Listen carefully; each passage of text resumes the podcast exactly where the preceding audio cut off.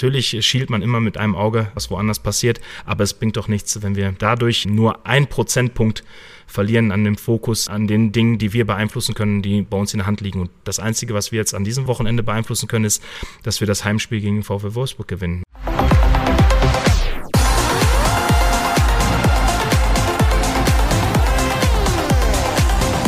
Und genau das ist das Ziel von BVB-Trainer Edin Terzic. Das Spiel gegen Wolfsburg unbedingt gewinnen und so den Druck auf Bayern so hoch wie nur irgend möglich halten. Alles zum Wolfsburg-Spiel. Das gibt's jetzt in dieser Ausgabe BVB Kompakt. Also direkt los. Ich bin Luca Benincasa. Schön, dass ihr dabei seid. Gestern, da stellte sich Edin Terzic auf der Pressekonferenz vor dem Wolfsburg-Spiel den Fragen der Journalisten und ganz wichtiges Thema natürlich das Personal. Da gab es eigentlich ganz schöne Neuigkeiten. Terzic, dem stehen fast alle seine Spieler zur Verfügung. Zwei Einschränkungen aber, die gibt es. Die einzigen beiden Fragezeichen, die wir da noch haben, ist ein bisschen bei Rafa Guerrero. Der hat in der ersten Halbzeit letzte Woche in Bochum einen Schlag auf die Wade bekommen, konnte dann trotzdem durchspielen, aber die letzten Tage nicht komplett trainieren. Er soll dann heute wieder einsteigen ins Mannschaftstraining. Und bei Nico Schlotterbeck, der hat jetzt äh, die letzten beiden Tage Teile absolvieren können, soll dann gleich auch wieder mit uns auf dem Trainingsplatz stehen. Und da bei den beiden müssen wir noch abwarten, wie sich das in den nächsten zwei Tagen und in den nächsten zwei Einheiten entwickelt. Schlotterbeck und Guerrero, zwei ganz wichtige Spieler. Und was auf der PK auf jeden Fall deutlich geworden ist, Terzic wird bei beiden kein Risiko eingehen.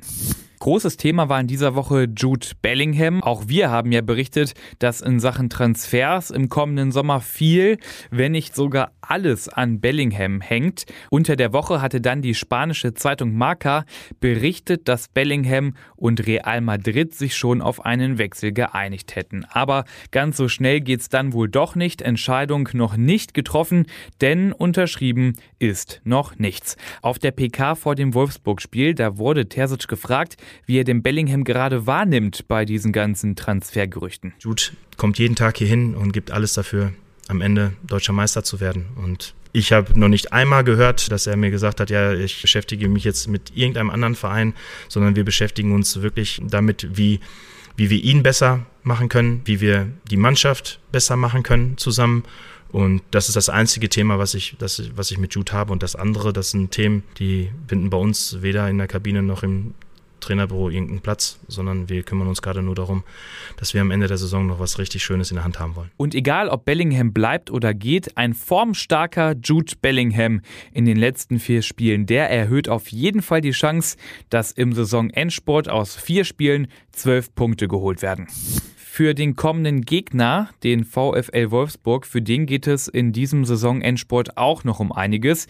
Die Wölfe sind gerade auf Platz 7, nur zwei Punkte hinter Leverkusen. Das große Ziel von Wolfsburg ist die Europa League und dass der VfL zu Recht große Ambitionen hat, das hat auch Edin Terzic gestern betont. Eigentlich wurde er auf der PK nach Schwächen der Wolfsburger gefragt.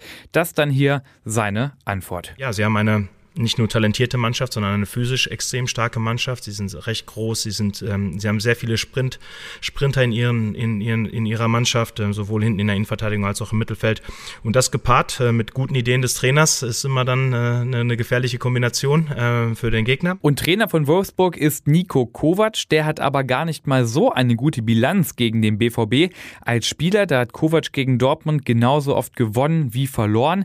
Und als Trainer, da ist seine Bilanz Bilanz sogar negativ. Von zehn Spielen gegen Borussia Dortmund hat Kovac vier gewonnen, eins unentschieden gespielt und fünfmal verloren. Am Sonntag, da könnte dann doch aus BVB-Sicht die sechste Niederlage hinzukommen. So, und das war's mit dieser Ausgabe BVB Kompakt. Alle Infos rund um Borussia Dortmund gibt es selbstverständlich immer aktuell online auf ruhnachrichten.de. Schaut euch doch gerne das RN Plus Abo an, weil damit habt ihr dann auch Zugriff auf alle Hintergrundberichte und Analysen. Ich bin Luca Benincasa und für heute raus. Morgen gibt's an dieser Stelle dann nochmal alle Updates zum Wolfsburg-Spiel.